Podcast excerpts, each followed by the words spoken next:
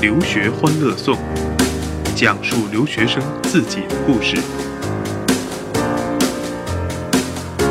留学欢乐颂，咱们讲述留学生自己的故事。我们请到了哥大的大哥崔哥啊，崔汉。嗯，来，崔汉，崔汉给大家先打个招呼呗。Hello，大家好，我是崔汉。呃，崔汉是目前是在哥伦比亚大学传说中的哥大统计系研一，啊、现在是现在是在中国吧？刚，刚回来在沈阳。啊，在沈阳啊，我们请请到这请到了这个崔汉来过来跟我们分享一下哥大的那些事儿，讲讲哥大的人、哥大的课啊，讲讲他在哥大的这个工作与生活。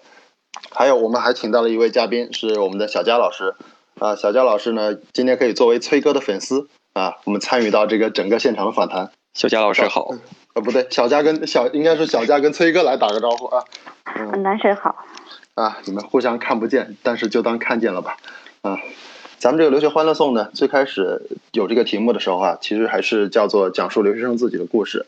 但是呢，前两天我刚刚在这个题目后面加了两个字，叫做讲述留学生不跟爸妈讲的故事。呃，我不知道大家怎么去看这个题目，但是我希望的是今天的分享中，呃，崔汉能给崔哥能给大家分享一些怎么说呢，叫做不说出来吧不痛快，但是写出来吧又太矫情，啊、或者是太麻烦。呃，聊一聊留学中的那些，呃，你遇到的那第一年的那些事情。呃，先说一个大家可能比较关心的问题吧，或者小小佳，你你有什么？先先把这个第一个提问的第一次机会给你，你有什么问题要问崔哥吗？啊，那好啊，我有个问题啊，嗯，就是崔哥当时手里应该是有挺多的录取的，然后你也应该对各大统计专业比较水，这个应该有所耳闻。那你最后就是，我想问问你，就是说在好学校和好专业之间，你最后是怎么去做的这个选择？然后你现在已经在哥大有了一年的学习了，然后你现在对于好专业和好学校这个是有一个什么样的看法？呃，当时选择这哥大主要的原因还是他在纽约，因为我觉得，毕竟读研究生的目的不是做学术，那不是做学术就是要找工作。对于这个职业发展来说，还是一个地理位置，也就是说时间的源头，它会吸引更多人才，也会给你一个更大的一个推动力。也就是说统计压力，我是奔着纽约这个地方选的哥大，然后第二个也是奔着这个哥大的名气，毕竟也是常春藤。然后当时确实有一些犹豫，当时我包括选校的时候，也跟王老师说不想去哥大，原因就是哥大水。然后经历了这一年的学习，其实对各大统计系这个水不水的问题也有了自己的了解。首先，我这个问题是这样想的，就是你首先说一个东西，或者说说一个项目水不水，你先首先要对这个“水”这个词有一个定义。那各大呢，可以从这三个方面来讲它到底水还是不水。首先就是它的这个学生，统计系的学生。呃，很多人说它水的原因就是说它这个招的学生比较多，比如说我们这一届大概就是二百多人，然后这这些学生中大多数还是中国人，然后这些学生的水平呢也是参差不齐。有多高比例啊？中国人？呃，这个我不知道具体的数据，但是百分之九十五以上吧，应该。天哪！哇，对，然后这个水学生水平啊也是参差不齐，呃，有清华北大的大神，有 UCLA 那些加州系的大神，然后也有一些在国内我都没听过，都算不上九八五、二幺幺的这些学校，就是什么样的学生都有。嗯但是他们嗯最差也是托福在一百以上，大概就是这样。就是说，因为学生第一中国人比较多，第二就是参差不齐，所以说大家就觉得啊，这哥大比较好上，就觉得它比较水。但是呢，就是还是从学生这个角度去说，虽然我我很好奇，你这百分之那百分之九十五的中国学生，那另外百分之五是哪里人呢？呃，印度人啊，韩国人啊，然后本地人呢？美国人吗？呃，我没见到过美国美国人，但是我见到过有加拿大的华裔，所以也算是中国人吧。是吗？对，啊，这等于说这个项目，那相当于要是要是印度人来这，都跟进了中国城的感觉。对，就是其实很多这种数理的专业都都几乎是中国人的天下，就是比如说统计啊、数学啊、金融数学啊，都是中国人非常多。不只是哥大，别的学校也都差不多是这种情况。是吗？那你接着说，那在这样的呃男女比例怎么样？呃，女生比男生要多一小点儿吧，那你不是挺受欢迎？还可以吧。对，大家可能看不到崔崔崔哥的面啊，就是可以想象一下。呃，小佳，你你听过中国八十年代摇滚乐吗？八十年代摇滚乐，你我还没听说出生呢。呃不，你你知道九十年代，你知道这个？不对，我我只是想说，隔着电隔着电台，我再形容一下这个。大家知道，刚才说为什么我敢说说崔哥在哥大，如果在一个女生多的环境中，他一定受欢迎？你知道为什么？我只是想问问，你知道王菲第一个第一任老公谁吗？第一任啊啊，谢霆锋。哎呀 哎呀，算了算了，这在这问问，把问问的我自己岁数好大，你你你你你回去搜一下这个。问晕了啊！大家在听的时候啊，可能如果在听的有家长可能会知道，就是说，想想年轻时候迷倒中国万千少女的王菲的老公叫窦唯啊，中国摇滚第一把吉他。啊。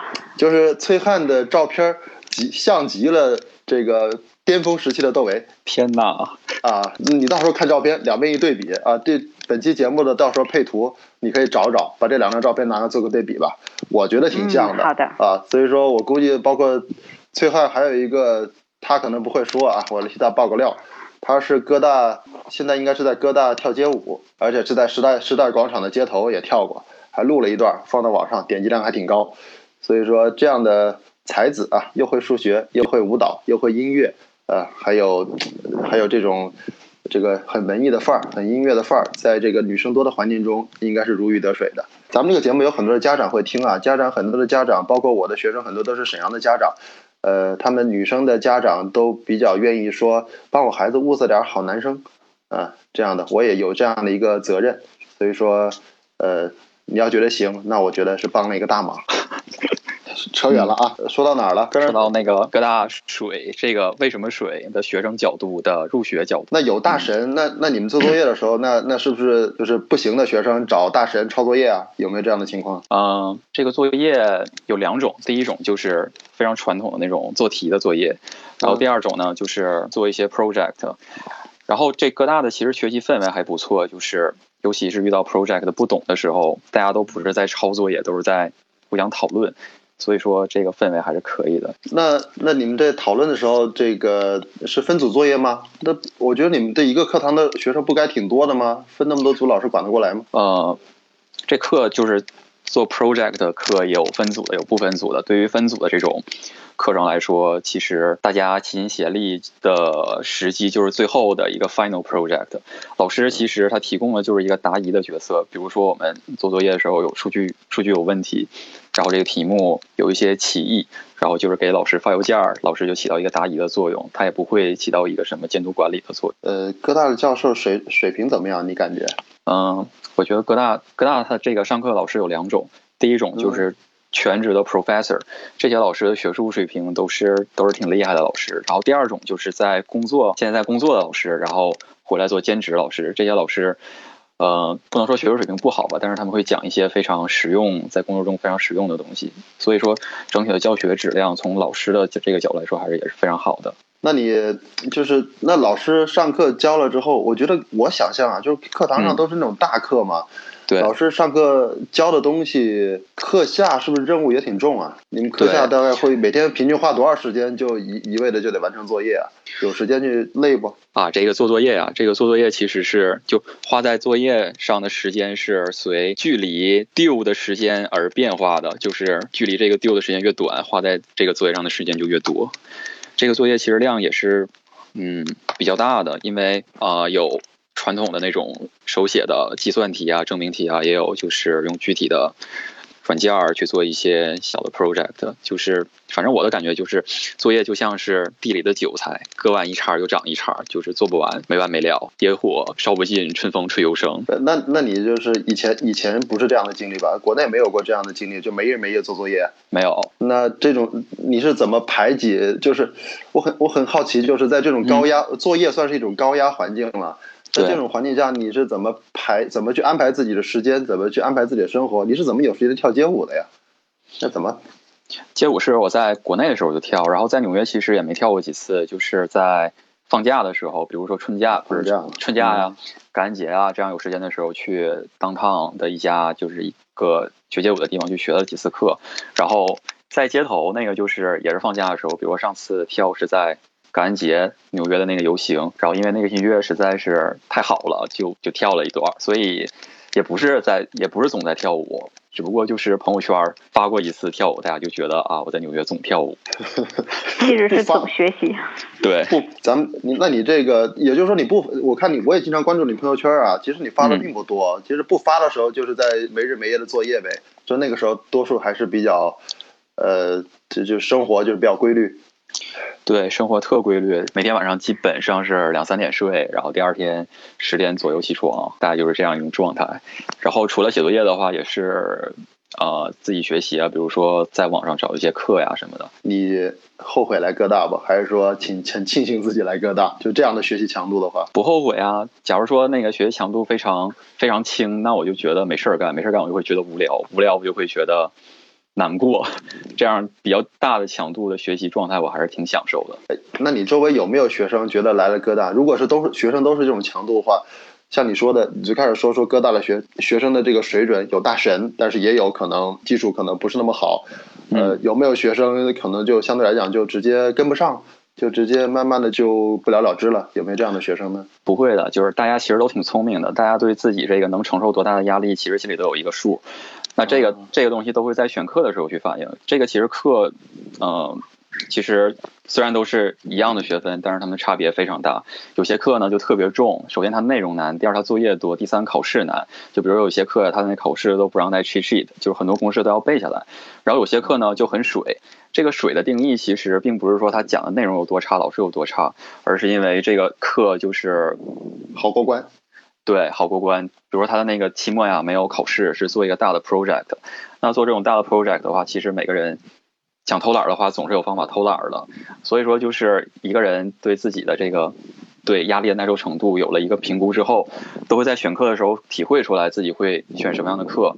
那这样导致结果就是大家都不会出现掉队的这种情况。哦，那所以说，其实大家去说哥大这个统计比较水，是因为。呃，你们可以选择一种比较轻松的方式去把它拿下来，对吧？对，这也是第二个原因，就是这个课的原因。我问，我想问一个特别好奇的数据，就是，嗯，我不知道你了不了解上一届，那么有一届毕业之后，有多少学生会留在纽约，多少学生会去别的地方，或者多少学生就直接就杀回中国？这个我具体的数据不是了不是很了解，但是我认识的学长和学姐都在纽约，最远的在芝加哥都找到了工作。那你呢？你你刚去，你一开始找工作吗？我刚去的时候，呃，就这一年了嘛，过了这一年了，你你你接接下来会会暑假需要去需要去工作吗？暑假先是做 intern，然后九十月份的时候再开始找 full time 的全职。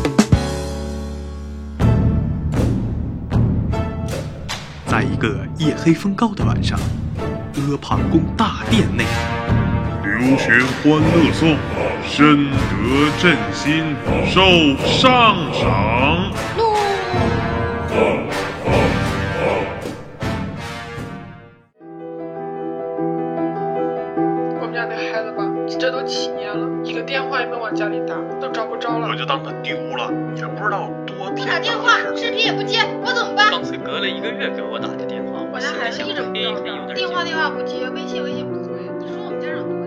不要让你的父母遭遇同样的事情。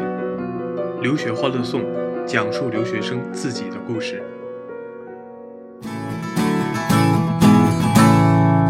好，咱们广告回来啊，接着继续。哎，崔汉，你跟我说，你这回找了一个什么实习啊？是在一个纽约的 hedge fund 做。Quantitative analysis 就是 quant 矿工，就是就是就是做数据分析呗。呃，说说白了就是用数学炒股。哎，我最近还刚刚啊，聊之前我还刚刚看了一个电影片段，叫《Big Shot》大空头，就这回这个华尔街那个电影，是不是就是那种工作？对，就是那种工作。那你哎，你还对，你还没工作？你跟我说说你是怎么找的吧？你之前面试过，怎么面试的呀？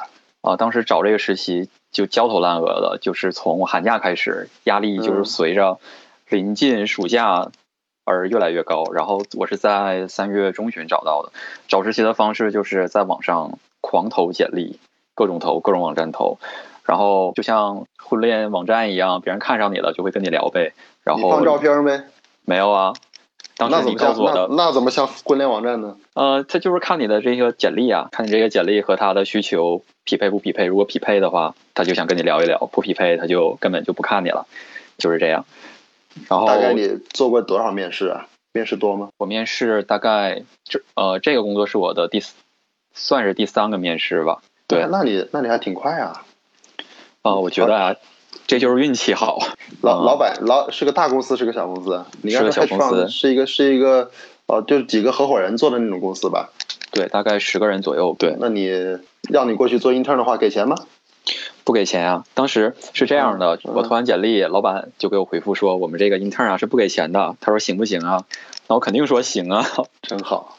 哎，不过这这倒提醒我了，我之前也有学生啊，也是嗯在美国找 intern，、其实最开始反正也是做这种不给钱的 intern 呗，先做着，但是做着做着就从这个不给钱的实习做到了老板的司机啊，再跟着老板当司机出入各种社交场合，又成了老板的助理，又从老板的助理到最后老板还是不给钱呢，就成老板觉得不好意思。老板又给他做了推荐，最后一步一步的啊，就是这么一步一步的，最后拿到了美国的一个很好的一个全职工作。没准儿你这也是你的一个开始，先从不要钱的 intern 做起。你会开车吗？需要做老板司机吗？纽约不用开车吧？那那那那那好吧，帮帮老板刷地 铁卡吧。不过你应该，哎，你们这个呃上班的状态是全部是一套西装革履吗？是那种电视里看的那样感觉吗？不是，老板特意跟我强调，因为我去面试的时候穿的是西装革履的，嗯走的时候以及后期邮件沟通，老板特意跟我强调说，想穿什么都可以，不用这么穿。但我当时觉得你们，你是不是还得准备一套西服放在单位啊？万一晚上老板有出席什么重要活动，你得跟着去呢。对啊，这个在美国准备。啊，你的实习什么时候开始呢？快开始了吧？对，下六月一就开始啊，过两天就开始了。啊，那祝你好运！我估计等你实习完一段时间，还得再采访你一下，跟跟我们说说这这老板怎么回事啊？这实习工作中过程中又有什么新的故事？OK，小佳，你还有哎你你小佳半天不说话了，你你你俩你俩节奏太快了。那我慢点说，你说。啊，崔汉，我想问问，就是说，呃，你在找实习的这个过程中，学校的哪些资源对你有过什么样的帮助吗？包括学校可能提供的一些呃工作信息啊，或者是就是学校的校友资源呀。啊、其实，呃，我我们学学校是这样，首先系里会有给你就是改简历、改 cover letter 的服务，然后基本那个老师就是一句一句帮帮着我扣，连标点符号都帮我改，就非常的细以及负责。然后学校的 career 的 center 也有这样的，就是对学生的帮助。然后系里也会有一些 career 呃 career fair 啊，然后还有一些校友的 panel。但是这些呃虽然有帮助，但是我找实习并没有通过他们，但是也不能因此说他们没有用，只只是说一个概率的问题。然后我们学校有自己的那个职业网站，就是很多公司会在上面 PO 他们的那呃求职呃求职的一些岗位，然后学生在那儿申请要比直接在公司的网站申请的成功概率要大一些。这些就是学校提供的一些东西。哎，那你们哎，听说你们学校不是有各大统计，但各大不还有一个专业叫金融工程，呃叫数学金融吧，对吧？也有吧？对，那你你们找工作的时候跟他们是属于，那你找的这个工作其实也属于金融工程的工作呀。啊、对我们这个跟金融数学相关的有两个专业，一个叫金融工程，这个是在呃 OR 这个大类里，然后还有一个叫金融数学，金融数学和统计在一个系里。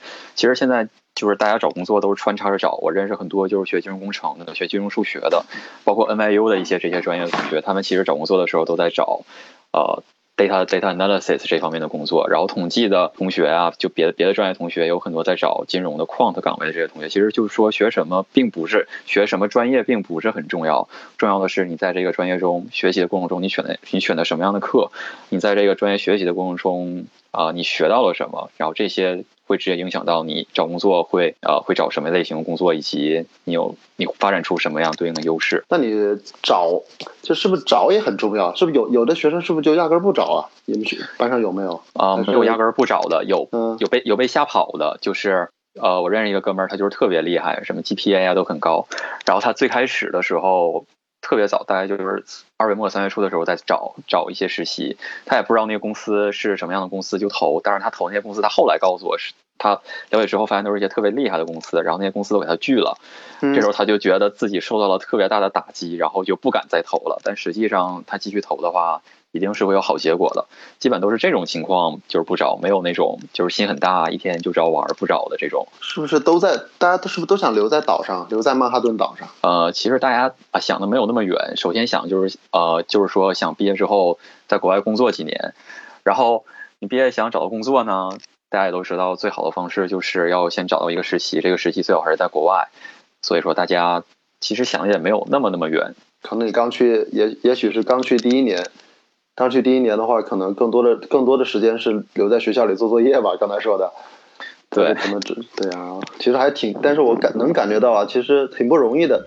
刚去第一年，能够在能够找到一个，其实是很难得的一个实习机会。啊，这个实习机会尽管还没有开始开始，但是我相信凭借你的这个这个，我看好你啊！说白了就是我看好你，估计你在实能在实习中能够